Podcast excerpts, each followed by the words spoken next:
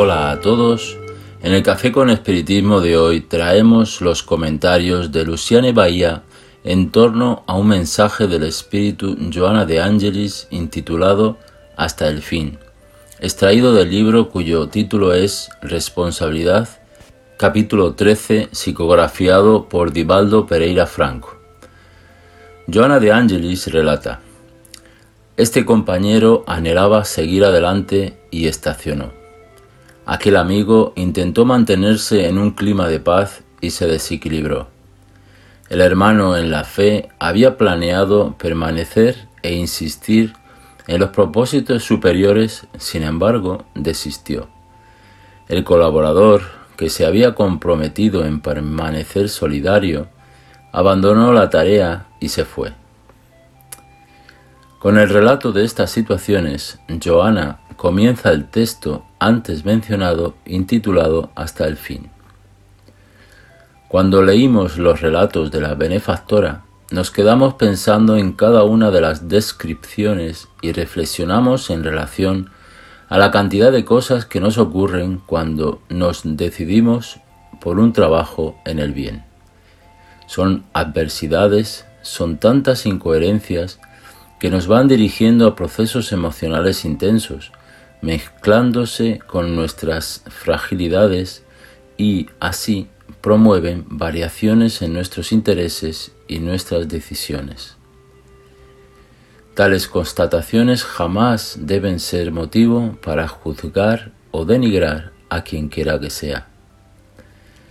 Y en este sentido, advierte Joana diciendo, no estás indemne a los mismos mandatos que golpean a otros. Aparentemente, los que se apartaron, los desertores, los que cayeron, fueron negligentes o influenciados por el mal que campea desenfrenado, tal vez aunque no haya sido de esa forma. Encontraron otros ideales, despertaron para nuevos intereses, surgieron dificultades antes inexistentes, aparecieron responsabilidades donde tan solo había placer o curiosidad. Ellos serán útiles más adelante y cumplirán otros trabajos más al frente. Nadie los puede censurar.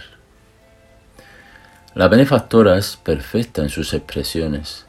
Jamás debemos juzgar en base a no tener elementos para ello y de provocar injusticias, además de no estar libres de situaciones semejantes u otras tantas que pueden surgir en el sendero reencarnatorio. Nos recuerda Joana que la evolución es una conquista íntima que no puede ser medida en las expresiones externas. Cada espíritu avanza conforme a los recursos de los que dispone, dentro de las posibilidades a su alcance. La perfección es la meta. ¿Cómo lograrla es el desafío de cada ser?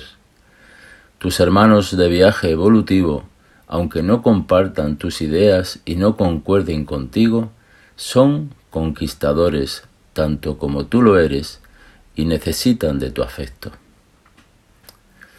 ¿Y qué es lo que nos corresponde hacer? ¿Cuál es nuestra tarea en todo este panorama? La, veneranda lindamente dice, sígueles y deséales la victoria, respeta sus luchas y no los ames menos. Jesús recomendó que solamente aquellos que perseveran hasta el fin serán, serían salvados. Permanece tú hasta el fin de tu compromiso, comprendiendo las dificultades de los otros y ayudándolos fraternalmente donde estén y de acuerdo con la receptividad de ellos.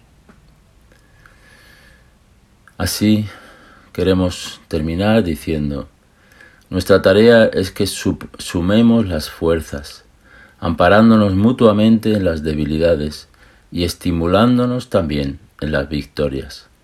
De esta forma, seguiremos juntos hasta el fin, teniendo en Jesús el apoyo mayor de nuestras vidas. Mucha paz y hasta el próximo episodio de Café con Espiritismo.